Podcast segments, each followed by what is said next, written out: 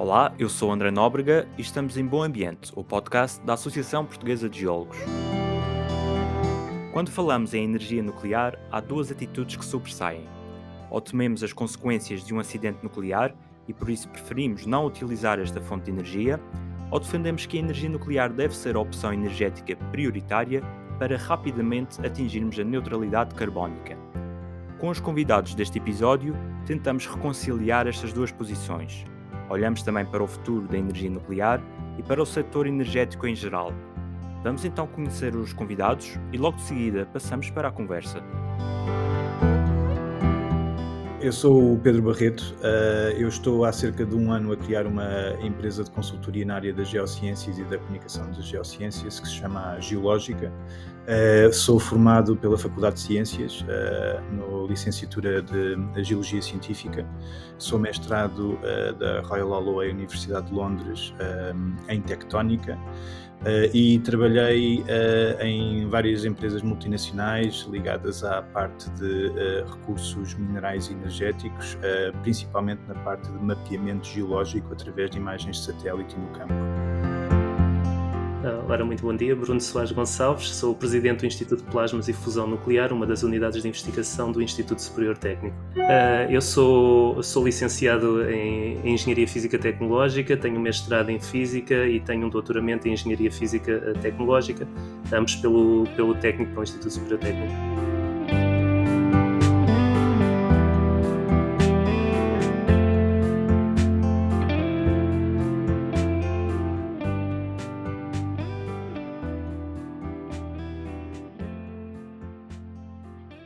Atualmente nós, nós estamos a perceber a importância da, nossa independência energética, estamos, temos países que, que, estão a investir cada vez mais na energia nuclear, como por exemplo a França tem, ou, ou, a China, temos outros que estão a desinvestir, como a Alemanha.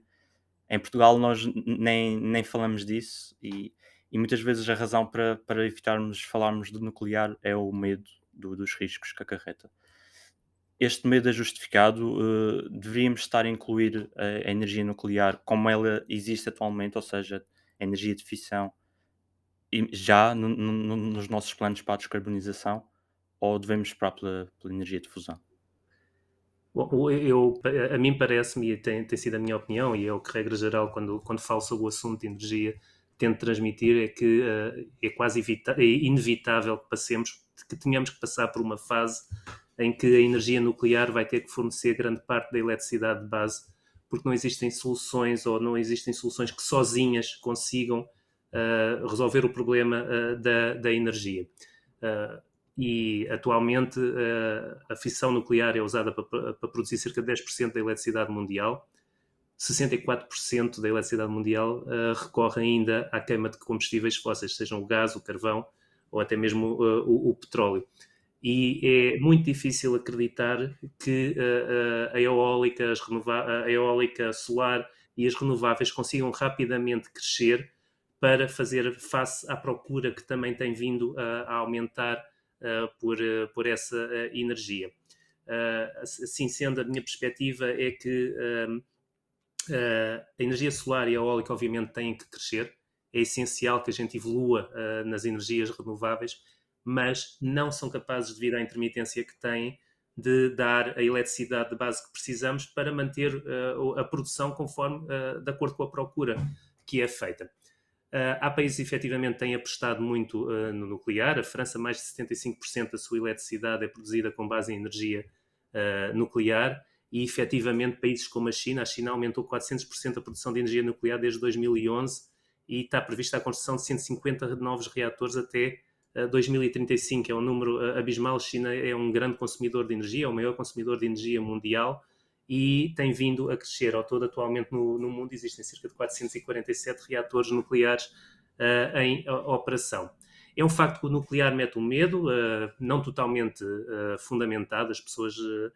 É, é, a palavra em si e, que, e, a associação que as pessoas fazem que eu acho que, que, que metem medo, porque as pessoas usam a medicina nuclear, por exemplo, uh, e têm, estão expostas à radiação e uh, ainda assim um, ehm, não pensam no assunto. O nuclear uh, nasceu torto, eu diria, e, e há esse medo associado. E depois, em Portugal, nós temos esta sensação que nós não consumimos nuclear e somos contra o nuclear. Esquecemos é que o saldo importador é, é, é significativo e, e, parte desse saldo importador é energia nuclear. Eu costumo dizer os eletrões, quando entram na rede elétrica, não têm cor. E parte, uhum. e parte deles são fluorescentes nucleares. Uh, e, portanto, uh, nós podemos dizer que somos contra e que não aceitamos, mas efetivamente estamos a pagar. E se calhar, se não fosse, se parte dessa energia não fosse nuclear, estaríamos a pagar mais uh, por ela. Isso. Pronto, outro, outro problema importante relacionado com a energia nuclear de fissão é o, são os resíduos nucleares, o lixo nuclear, que atualmente não tem ainda uma solução de longo prazo uh, bem definida. A maioria desse, desse, lixo está armazenado nas próprias uh, centrais, uh, ao nível do solo ou um pouco abaixo. Uma solução de longo prazo que se, que, que se tenta desenvolver é armazená-lo a grande profundidade no, no subsolo, e aí a geologia pode ter um, um papel. Uh, e, e, neste momento, pelo que sei, há um projeto na Finlândia a ser desenvolvido para tentar armazenar o lixo nuclear de, de uma central que eles lá têm para uh, tentar uh, armazenar esse lixo durante 100 mil anos, pelo menos. Pedro, de um, de, um, ponto de vista geológico, vê a curto prazo uma solução viável para, para o lixo nuclear? Que seja segura e, em que possamos uh, confiar? Uh, soluções uh, seguras a 100%, quer dizer, o, o, o risco é, é, sempre um risco, não é? independentemente de ser a 0,1%, acaba por ser um risco. A questão é como é que conseguimos mitigar esse risco. Um, ehm, uma das formas uh, uh, mais antigas de armazenar esse, esse lixo uh, passa por armazenar, como disseste, em, em profundidade, principalmente dentro de estruturas diapíricas, uh, que são uh, grandes quantidades, montanhas gigantes de, de, de, sal que existem debaixo da terra, de antigos mares que evaporaram e criaram grandes espessuras de sal. Uh, é um processo que já é feito nos Estados Unidos pelo menos desde os anos 50 e é uma das formas de fazer o armazenamento mais seguro na terra atualmente quais é que são uh, as um, características que são necessárias para estes locais, precisam de ser zonas altamente estáveis, normalmente estão localizadas naquilo que os geólogos chamam os grandes cratões, portanto em, em zonas onde uh, a, atividade tectónica é muitíssimo reduzida, porque estão no meio de, de normalmente placas continentais, e têm que ter grandes espessuras de, de sal, uh, normalmente sem um grande overburden, ou quer dizer, sem uma grande espessura em cima, para que não uhum. haja em grande movimentação do próprio sal com os diferentes pesos, aquilo que se chama a tectónica salina. Existem, uh, uh, uh, mas lá está, estas áreas não existem em todo lado. Na Europa existe potencial para, para isso, existe grandes camadas de, de, de, de sal, algumas delas mais estáveis que outras, mas que já são usadas para vários tipos de armazenamento, incluindo nuclear, gás e afins. Uh, e, e, pronto, esse é um dos principais parâmetros que tem de ser a uhum. questão da estabilidade. Tudo o resto que sejam soluções são sempre soluções a curto prazo. E quando falamos na idade geológica, uh, uh, obviamente 100 mil anos para o homem é um grande, é, um, é muito tempo, é, é, é, é o tempo dos neandertais ainda andarem cá. portanto, é, é, é, humanamente falando muito tempo, mas geologicamente falando é uma pequena quantidade creio que se chegássemos a, daqui a 100 mil anos uh, com a nossa sociedade, iríamos ter, obviamente, muitas outras uh, maneiras de o, de o salvaguardar, salvaguardar os resíduos nucleares de outra maneira. Agora, permitam-me só acrescentar que, obviamente, a energia nuclear uh, é bastante importante. Obviamente que a energia nuclear tem bastantes riscos àquilo que é, hoje em dia, os processos de fissão. Uh, é óbvio que eh, se não fosse a energia nuclear nos últimos 40 anos, estaríamos muito mal em relação, uh, ou estaríamos ainda pior em relação àquilo que são os gases de efeito de estufa, por exemplo, uhum. mas não só. Uh, no entanto, também não podemos esquecer, ah, é, é, é, o recurso mineral e energético que, possibilita, que é mais eficiente, portanto, uma pequena quantidade de recurso mineral permite criar quantidades brutais de, de energia Nomeadamente o urânio. E, nomeadamente o urânio, o tório e, e afins. Uh, no entanto, o, o, problema atual que nós temos com a, com a energia nuclear uh, é que a maior parte dos, dos, reatores que temos já são antigos, estão a chegar ao final dos seus ciclos de vida ou estão a planear, ou se está a planear novos. Quando planeamos novos, o problema é que a, a implementação e o CAPEX, o custo, o custo de, de, de, de criar essas infraestruturas, são, uh, necessitam de visões a longo prazo e temos, uh, uh, nos, nas últimas décadas, estado com grandes dificuldades na visão estratégica a longo prazo. Uh, e, obviamente, isso acaba sempre por ser penalizado naquilo que é necessário para hoje e que é necessário para os próximos tempos. Okay? Uhum. E a Alemanha mostrou de uma forma muito clara isso nos últimos dias, com a não renovação da maior parte dos, dos, do nuclear. Dizem que já não querem nuclear, que agora vão se focar no LNG, portanto, se ainda há pouco tempo era carvão, depois uh, nuclear, afinal LNG, mas não queríamos gás e agora já queríamos gás, portanto, andamos sempre nesta controvérsia de perspectiva curta daquilo que deveria ser uma perspectiva de longo prazo, e para isso, obviamente, o nuclear vai ser necessário, mas provavelmente não de forma como nós o vemos hoje ok? Hum. Provavelmente daquilo que, que, que, o, que, o, professor está, está a tratar e está a trabalhar. O problema disso é que só daqui a 10 anos vamos começar a experimentar a sério e implementações e track records e implementações e custo de produções vão depois trazer outro tipo de, de, de, de problemáticas, mas obviamente passa uh, por uma componente muito importante do mix energético que temos de abordar no futuro. Um... E eu, eu penso, eu, eu gostava de acrescentar, antes mesmo de falar também do problema dos resíduos, uh, há, há, há, uma parte de, da descarbonização que nós uh, temos negligenciado um pouco, porque nós falamos muito da eletrificação, falamos muito de eletricidade, na realidade o, o CO2 apenas contribui, uh, resultante da eletricidade e produção de eletricidade, corresponde apenas a 27%. Hum. Apenas, estamos a falar de um quarto, mas é, não, é uma, não é a parte mais significativa. Uh, para nós resolvermos o problema do CO2, temos que resolver o problema da produção, cimento, aço, plástico, temos que resolver o problema dos transportes, os aviões, os carros, os caminhões, barcos, etc. E se uh, quisermos avançar para uma eletrificação significativa de grande parte destes processos, teremos que passar para uma eletrificação, mas uma eletrificação que não produza, uh, que não produza CO2 e que continue a, a não produzir CO2. É por isso que me parece que a, energia nuclear será inevitável, tal como disse anteriormente. O que eu acho aqui é que a experiência da China com este crescimento brutal nos últimos anos, que algumas pessoas têm a dizer que tem a ver também com o relaxamento um pouco da regulamentação nuclear, que é muito mais apertada noutros países, mas uh, eu penso que eles também não quererão pôr em risco a, a, a sua população. Eu, eu, penso que esta experiência da China de construir reatores uh, de uma forma quase intensiva é, é, é, muito importante, porque o que nós passamos a ter é, é, é o que eu tenho dito e tenho dito noutros fóruns, nós vamos passar a ter uma espécie da IKEA dos, re, dos reatores, é o que eles estão a fazer, que é, os reatores passam a ser uh, produzidos em massa. Uhum. Ou seja, são replicados, porque grande parte dos problemas que nós tivemos nos reatores passados é que cada, cada reator era quase único. E sendo quase único, exigia sempre grandes processos de licenciamento, exigia sempre muitos estudos, etc. Ao passarmos a uma, uma produção em massa de algo sempre replicado, uh, pode haver uma vantagem e pode levar à redução uh, dos custos. Além... Em, relação ao, em relação aos resíduos, uh, mas, mas antes, antes de chegarmos aos resíduos, e essa um, um, massificação do, de, de, da forma de construir as, as, as, as, centrais também poderá tornar mais fácil a manutenção e baixar assim o, o risco de acidentes, não é? Exato. Né? Sempre que entramos num processo em série, uh, rapidamente baixamos custos, uh, torna-se mais fácil identificar, uh, até identificar e possivelmente depois mitigar e fazer a manutenção de eventuais erros e problemas.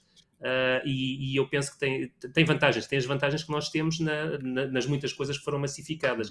Isto é como com os reatores do passado eram quase o Forte T, que aquilo era quase, cada coisa era, é, é, é, cada um era único. Hoje em dia nós temos os carros produzidos em massa e já sabemos quando quando há um problema que todos têm o mesmo problema e como é que se vai resolver esse problema. E, e podemos temer um, acidentes semelhantes a Chernobyl ou a Fukushima uh, no futuro? Eu penso que, uh, penso, tenho a certeza, no pós-Chernobyl no pós, e, no pós, e sobretudo no pós-Fukushima, a regulamentação nuclear mudou, uh, os erros aprenderam-se com os erros do passado. Uh, muitas coisas que, que, não estavam a funcionar e que levaram a, a, a, que esses acidentes acontecessem foram corrigidas. É preciso salientar, os, os acidentes são distintos, Fukushima uhum. e Chernobyl, os motivos são completamente distintos. Chernobyl acabou por erro humano num incêndio que, de, que resultou do facto de o reator usar moderadores de grafite. A grafite potenciou uh, esse incêndio e foi aí o motivo. Uh, Fukushima foi diferente. Fukushima estava desenhada para terremotos, tinha uma, uma barreira de contenção para maremotos, uh, para tsunamis, simplesmente uh, para tsunamis, não de um tsunami de, dos 9 metros como que foi atingido. Simplesmente ali o que foi descurado foi a, a, potencial dimensão de um tsunami que poderia ocorrer. E o que aconteceu em Fukushima foi os geradores auxiliares, é sempre essencial haver geradores auxiliares para manter a eletricidade na central, é. estavam ao nível do mar. Pois a água, ao passar, ao galgar uh, as barreiras de contenção, acabou por inundar os geradores e todos os sistemas de segurança ativos que dependiam dessa eletricidade uhum. falharam. Exato. E daí em diante tivemos um conjunto de, de eventos que levaram ao acidente de Fukushima. Claramente, no pós-Fukushima, essa situação foi corrigida no sentido de serem mais resilientes, de haver mais redundância e, sobretudo, os novos reatores têm, uh, têm sistemas também, em alguns casos, sistemas ativos, uh, passivos que já entram em funcionamento quando falha a eletricidade. É exatamente o contrário, não precisam de eletricidade para alimentar e toda a investigação que está a ser feita novas gerações de reatores é no, é no sentido de passarmos a ter sistemas de segurança passivos. Ou seja, quando há, corre mal, eles entram em ação e não precisam de eletricidade para continuarem a, a funcionar. Ou seja, aprendeu-se com os erros do passado e tem havido evolução significativa para evitar que esses erros uh, ocorram. Por exemplo, reatores, hoje em dia, reatores de água pressurizada já tem uh, sistemas de detecção de incêndio uh, localizados na, na zona do, do, do, reator, tem sistemas de água pressurizada passivos, uhum. que caso algo falhe, a água entra à, pressão uh, para dentro do reator para tentar arrefecer. E, e, ainda estamos a falar de reatores de geração 2. Nos reatores de geração 3, estes sistemas avançaram ainda mais. Uhum. Ainda bem. Em relação ao, ao lixo nuclear, ia, ia dizer, Bruno? Ah, em relação ao risco nuclear, ou ao lixo nuclear, uh, todos os novos de, desenhos que estão a ser feitos para, para os reatores já pensam no, no sentido de minimizar uh, a quantidade de resíduos produzidos. Atualmente já há desenhos de reatores que já reduzem, já consomem 60% do, do combustível que lá é posto e reduzem bastante a quantidade de resíduos produzidos. Obviamente é inevitável, nós vamos ter uh, resíduos. Nós sabemos como armazenar os resíduos, mesmo que os resíduos estejam armazenados localmente nas centrais, e o que acontece é o combustível usado, primeiramente, é posto em piscinas, que têm que ser arrefecidas, obviamente, mas durante 5 a 10 anos esses resíduos estão colocados em piscinas com água que vai arrefecendo e estão seguros. E, muita, e, e após esse período são postos em contentores metálicos e posteriormente em silos uh, de cimento.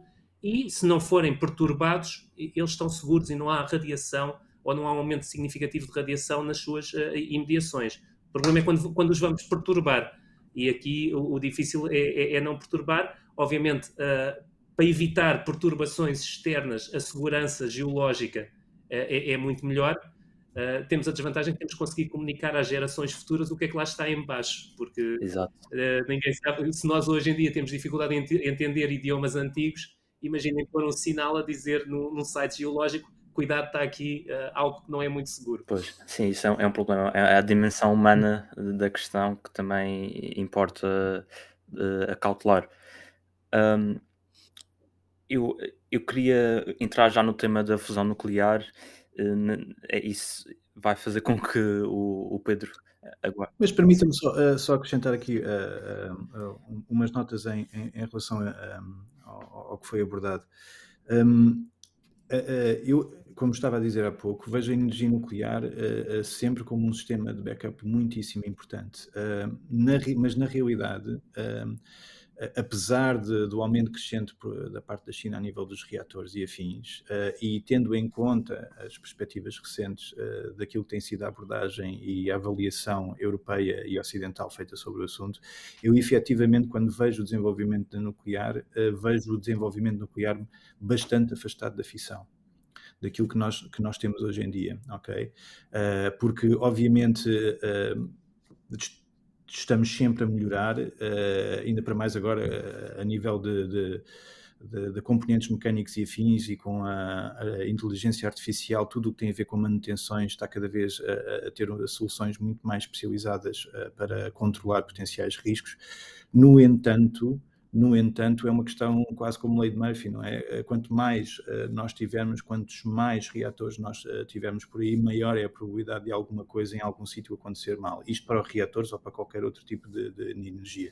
O único problema com, com, a atual fissão é efetivamente que a forma de o conter uh, mesmo quando funciona, se quando corre mal, esse correr mal é um correr mal a larga escala. E por isso é que a mim, na minha perspectiva e daquilo que eu vejo de trends, vejo um, um, um trend gigante naquilo que, que, pode vir a ser o futuro do, do fusão, vejo a, a, disseminação em massa do nuclear como algo que vai acontecer sim, mas até esse momento da, da, da fusão estar uh, uh, propriamente dita crescida e desenvolvida ao ponto uh, de tornar muitos dos atuais recursos energéticos quase como um, desnecessários. desnecessários, não é? Pronto, em, em relação a isso. Agora, um, Uh, quanto quanto, quanto ao, ao, resto, pronto, acho que, acho que uh, um, é, um, é, um, caminho, não é? É um caminho de, de um mix e tendo em conta mais uma vez aquilo que são os constrangimentos geológicos, porque nós podemos uh, pôr 400 reatores em num cratão, no meio dos Estados Unidos ou no meio da China, mas uhum. não podemos pôr 400 reatores pela Europa. Eh, porque a complexidade geológica, a possibilidade de, de, de, de risco geológico é, é, é, completamente diferente. Portanto, a avaliação energética, seja ela nuclear ou qualquer outra, tem que estar sempre em conta com aquilo que é a posição geográfica e a geologia uh, que está associada a ela. É, é, portanto, essa é, essa é a minha visão e entendimento. Sim, e, e, é mesmo essa, essa visão que, que, que o Pedro acrescenta aqui esta conversa, a visão da geologia e de como forma que pode contribuir para tornar mais segura a energia nuclear. Eu, só gostaria de acrescentar também, há, há um outro aspecto importante, há, há, um, há, um, onde eu, há um aspecto onde eu concordo com o Pedro, claramente, é que a fissão nuclear não é a solução para o futuro é uma solução transitória. Até porque se nós olharmos para aquilo que são as reservas de urânio conhecidas, uh, mesmo com o consumo atual, essas reservas não durariam para mais de 100 anos. Uh, ou seja, não pode ser mais que uma solução transitória, é uma solução que pode nos comprar tempo uh, no processo de descarbonização. E a mesma coisa com recursos minerais e a mesma coisa com os recursos fósseis. Uh, portanto, nós não estamos aqui a, a, ver na maior parte daquilo que é um, as perspectivas de recursos futuros e de critical raw minerals e de um, fontes energéticas fósseis. Uh, ninguém está, uh, na melhor das hipóteses, de, dos consumos uh, energéticos que vão ser necessários para alavancar a sociedade com o crescimento populacional que está a ter hoje em dia. Ninguém vê que uh, tínhamos um planeta para alavancar isso uh, durante 100 anos, 100, 150 anos. Portanto, tem que, uhum. haver, uh, tem que haver uma forma de utilizar este mix de, de uma forma altamente sustentável com to, tudo aquilo que pudermos utilizar que seja mais eficiente para cada uma das zonas. Hum. Pois. Sim, no, normalmente, em muitos casos, a diversidade é, é a melhor solução e aqui é, também me parece que, é, que se aplica. Hum. Passamos então ao, ao tema da, da fusão. Uh, e aqui a pergunta vai para o Bruno. Esta, esta sim é, será a opção de futuro. Acabou agora de dizer que a definição é, é, um, é uma solução transitória. No entanto, ainda temos um eh, caminho a percorrer na fusão. Eh, Pedi-lhe que começasse por explicar como funciona a fusão nuclear e em que fase é que estamos desse desenvolvimento. Uh, sim, uh, a fusão nuclear, uh, o que nós, o objetivo é replicar as reações que ocorrem nas estrelas, é pegar em átomos leves, núcleos de átomos leves, obrigá-los a fundirem-se, ao contrário da, da fissão, onde nós pegamos em núcleos pesados e os partimos e nessa, nessa cisão liberta-se energia, na fusão nuclear, os núcleos leves ao juntarem-se também libertam uma quantidade uh, significativa da energia. A parte como depois, uh, o objetivo como depois processamos a energia continua a ser igual, nós estamos a substituir uma fonte de calor por outra, porque no fim, quer seja queimar gás, queimar carvão ou fissão nuclear, nós o que estamos a ter é, estamos a produzir calor, estamos a fazer um vapor para, para fazer funcionar uma turbina para produzir eletricidade. Nós estamos a mudar a, a fonte de calor. De calor. Uh, há vários, uh, tem havido muitos progressos na fusão nuclear, o mais aquilo que é o ramo mais comum e mais consensual é o chamado tokamak, é uma máquina toroidal de confinamento magnético, uh, tem a forma de um toro, um donut, uh, onde nós uh, metemos deutério e trítio. O deutério e trítio é escolhido pela, pela razão simples que é a reação que tem mais probabilidade de ocorrer a menor energia. Uhum.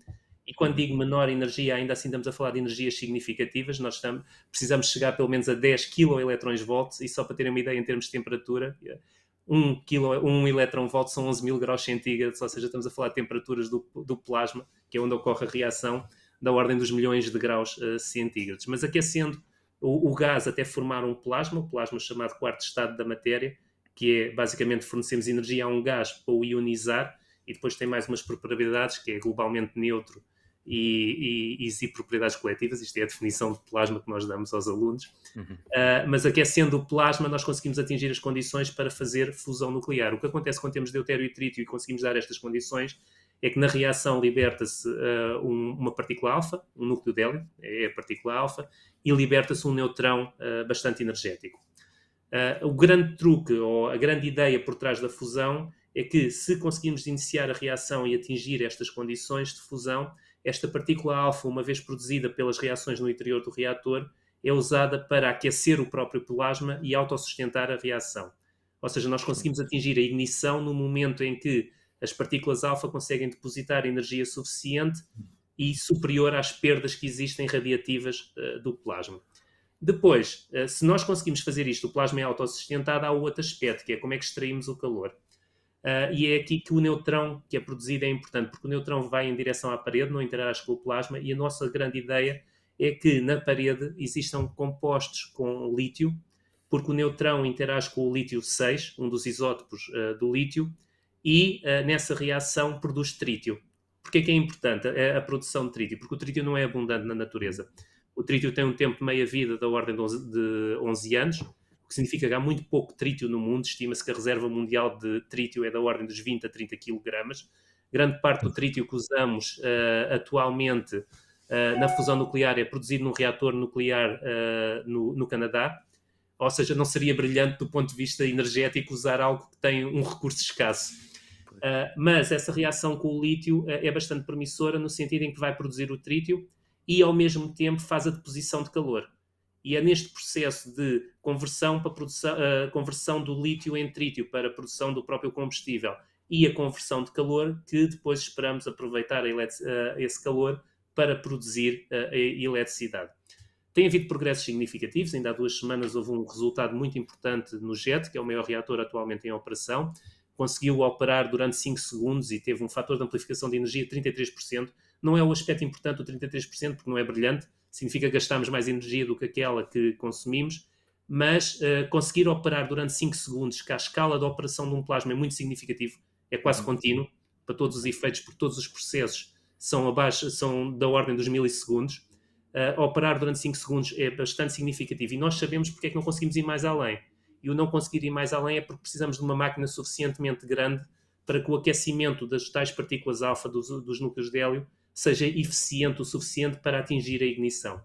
Esse passo seguinte é, está a ser dado com a construção do ITER, o International Thermonuclear Experimental Reactor, no sul de França, que vai, esse sim vai provar que nós conseguimos produzir 10 a 20 vezes mais energia do que aquela que consumimos, uh, usando uh, fusão nuclear, e o resultado do JET é importante para preparar esta operação uh, do ITER. O que o ITER não tem é os módulos para aproveitamento de energia tem na parede dois módulos de teste para testar este conceito do chamado breeding uh, do, do, do, trítio, a partir do lítio, e vai testar esses conceitos. Há um passo a, a, seguir que é produzir o reator nuclear, o DEMO. Esse sim, que será um reator para produzir energia elétrica, que será completamente coberto destes breeding blankets, já com o objetivo de produzir energia elétrica. Tudo isto parece muito complicado. Uh, e, e, efetivamente, uma experiência de fusão é extremamente complexa. Só para dar uma ideia, o ITER tem 10 vezes mais componentes que um Airbus 380. Uau. E um Airbus 380 é, é, é, é uma peça complexa. Pois, uh, muito grande também. Uh, e, e, tudo isto tem demorado tempo uh, e, e, tem custos associados. Mas o que é um facto, eu, eu costumo comparar, o, o custo do ITER é metade do custo da organização de uns Jogos Olímpicos só para ter uma, uma ideia. Ou seja, com cada organização dos Jogos Olímpicos, e podemos ir ver quase todos para trás, eu creio que o mais barato deve ter sido o do, o do Rio de Janeiro. Faziam-se dois uh, ITERs. Teríamos construído dois ITERs. Uh, ou seja, a cada dois anos, se incluirmos os, os, os Olímpicos de Inverno, nós construímos dois ITERs, gastamos o dinheiro de dois ITERs na organização dos Jogos Olímpicos. Também é importante, é cultura. Mas, claro. uh, tendo em conta o problema de energia, parece muito caro, mas efetivamente mas não. não. é. A escala de, dos desafios é que é muito grande, e nós, uhum. mas nós estamos a progredir.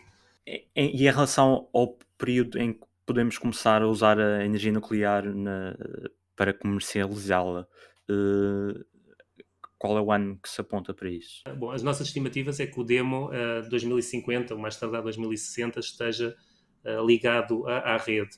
Uh, se isso acontecer, uh, uh, as estimativas e que foram feitas é que a penetração no mercado seja rápida, de passar de uma central de, de, o demo que será de 1 gigawatt até 2 gigawatt e meio, há, há vários desenhos possíveis, que penetre rapidamente até atingir no final do século um terço da produção elétrica mundial. Esses são estudos, são vários estudos que têm sido vindo a ser feitos ao longo dos anos uh, assentam no princípio que, uh, que, o custo não será superior ao custo de, de uma central de energia nuclear, uh, tendo em conta o tempo de vida, etc., e todas as dificuldades que pode haver associadas à produção.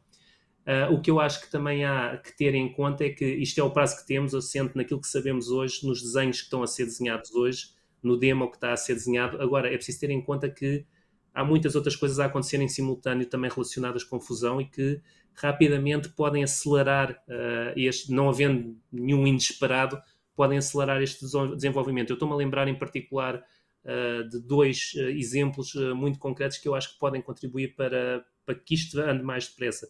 Por um lado, é a aposta do Reino Unido no desenho do seu próprio reator de demonstração. E a aposta que nós na Europa temos a Eurofusion, o consórcio Eurofusion está a desenhar o demo, mas o Reino Unido em paralelo tem o que eles chamam o STEP, e uma forte aposta no nuclear que vai ao ponto de já ter inclusive uh, um conjunto de sites uh, selecionados onde poderão vir a, a, construir esse reator. Este push uh, muito forte de alguns governos, porque a China também tem também tem o, também está a fazer o seu esforço no sentido do demo e vários outros países têm o seu demo, pode ser bastante significativo. E há avanços recentes que também são muito interessantes. Uh, em particular, o MIT teve resultados há, há, há poucos meses atrás uh, com bobines supercondutoras de alta temperatura e, e, que permitem campos magnéticos muito maiores do que aqueles que nós fazemos com, uh, conseguimos obter com as, as bobines supercondutoras de baixa temperatura, que exigem arrefecimento e que podem, uh, podem levar a um avanço significativo, sobretudo até porque baixam o custo, porque vão, ao termos campos magnéticos maiores, vamos conseguir ter máquinas menores uh, com a mesma potência e isso também pode ser um, um avanço significativo. O, o, MIT, juntamente com uma empresa que se chama, uh, se não estou enganado, General Fusion, uh, canadiana e com investimento privado, também estão muito a apostar uh, nesse desenho muito compacto e que pode levar a avanços significativos. Ou seja, no pior dos casos, no desenho que é, naquilo que é a abordagem tradicional, eu penso que 2050, 2060 teremos o primeiro reator. Há muitos avanços que estão a ocorrer que podem acelerar este processo Agora, há, há, aqui coisas que precisamos também aprender ainda e precisamos saber. Por um lado, para minimizar porque uh, alguma radioatividade, porque nós temos neutrões e temos a fusão nuclear também tem radioatividade. O que tem é que tudo, toda a radioatividade que é produzida e os materiais que ficam radioativos decaem muito rapidamente. Rapidamente, estamos a falar na escala dos 100 anos, com materiais atuais, e que, uh, o que é bastante manejável. Uh, ainda assim, há muitos estudos a serem feitos no sentido de reduzirem ou de usarem materiais que decaem ainda uh, mais rapidamente. E depois há todos os aspectos para tentar. O materiais é um problema, porque nós temos um plasma altamente energético em contacto, em contacto com materiais. A investigação em materiais é essencial para a fusão nuclear. E neste momento está a ser construído no sul de Espanha, em Granada, um, uma infraestrutura que se chama IFMIFDONES, que vai possibilitar o estudo, uh, é uma fonte de neutrões, mas neutrões dedicados sobretudo à fusão nuclear, e que vai ser usado para estudar novos materiais e desenvolver novos materiais para a fusão. Ou seja, há um caminho bem pensado no sentido de muitas ideias e muitas necessidades convergirem para, para acelerarem todo este processo de construção de uma central de fusão nuclear que eu acho que no fim nós, nós vamos lá chegar. Eu, eu, eu, ontem disse num, numa outra apresentação, nós estamos a chegar ao momento Manhattan da fusão nuclear e a, a, a, no qual a guerra agora e o inimigo é o carbono uh, e nós temos a necessidade de resolver e rapidamente descarbonizar Uh, e por isso, um, estando neste momento Manhattan da fusão, eu acho que há grande possibilidade de chegarmos rapidamente a uma solução. Sim, vamos esperar que sim, que, que seja bastante rápido. Uh, Pedro, o, o, Bruno falou há bocado sobre o, a, utilização de lítio na, nos reatores de fusão nuclear. Uh, isto demonstra mais uma vez que os recursos minerais estão em todo o lado, uh, vamos precisar deles para, para o nosso futuro, especialmente no setor energético. Uh, quão importante é a questão dos, dos recursos minerais nesta equação da transição energética? Os recursos minerais uh, e os recursos energéticos também em si, não é? Porque uh, para alavancar, seja a exploração desses próprios recursos minerais, seja para a criação das próprias infraestruturas, em todo o processo é necessário o, este dueto entre o recurso mineral e o recurso energético que o sustentem. O lítio, dentro dos critical raw materials, nem parece ser um dos principais uh, elementos-chave uh, na transição energética, seja ela para a parte da fusão nuclear, seja ela até para, um, para, para outros tipos de energia. É muito mais problemático atualmente recursos como o níquel, como o cobalto, Uh, e outros afins que uh, não só existem em quantidades muito pequenas, uh, que em algumas décadas poderão estar próximo de, de, de, de apresentar volumes que, que, pequenos, e o que quer dizer que os, os custos associados vão aumentar. E mais importante do que isso, e temos uma boa mostra disso presentemente, é a localização estratégica eh, geopolítica e geográfica destes mesmos recursos. Enquanto isso não é um grande problema, pelo menos uh, da, da, da, análise que pude fazer para o lítio, uh, para os outros critical raw materials uh, é, é, extremamente importante. Basta só para termos noção, o níquel, que é essencial para tudo isto, o maior produtor é a Rússia. seguinte, cobalto, DRC e China, por exemplo a República Democrática do Congo e China, e até os próprios recursos fósseis hoje em dia que são utilizados, a maior parte deles estão localizados em, em regiões ou em geopolíticas, regiões e regiões geopolíticas que de alguma forma poderão representar ou estar envolvidos em cenários de, de, de, conflitos regionais, não é? E de conflitos culturais até, digamos assim, é?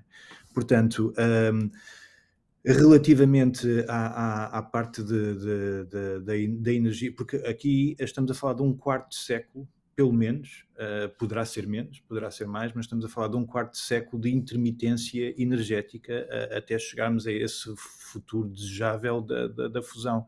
E nesse um quarto de século, nesses 25 anos, 25, digo, vamos, vamos já contar de 2025 a 2050, uh, eh, muita coisa pode acontecer a nível de recursos.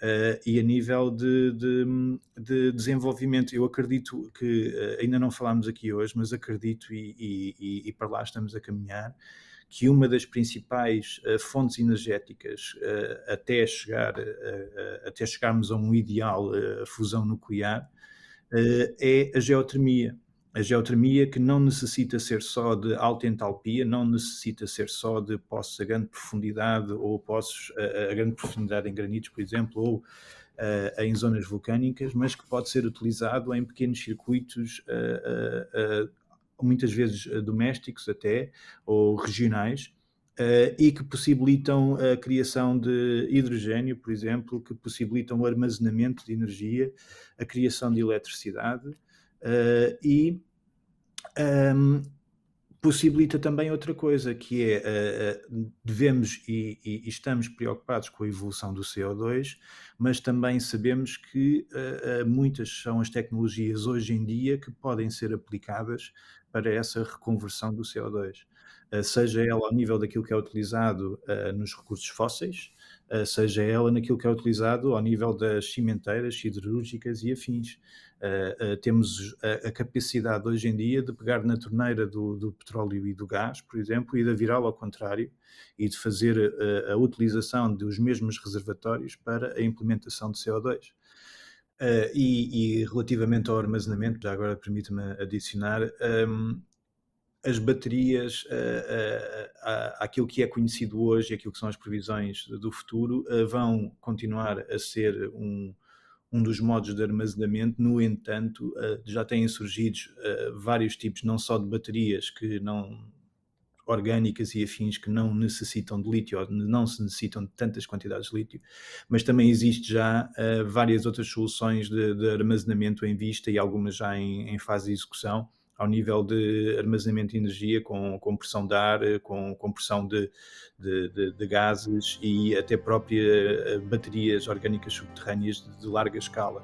Portanto, uh, a questão mais uma vez é que eu vejo não é tanto a, a, nível das competições entre diferentes tipos de recursos disponíveis ou de energias disponíveis, é mais os timings, uh, uh, os custos e os acessos aos diferentes níveis de recursos que vão ser necessários para, implantar estas ideias. Recursos tanto a nível de naturais, energéticos, como até a nível humano, físico e temporal, não é?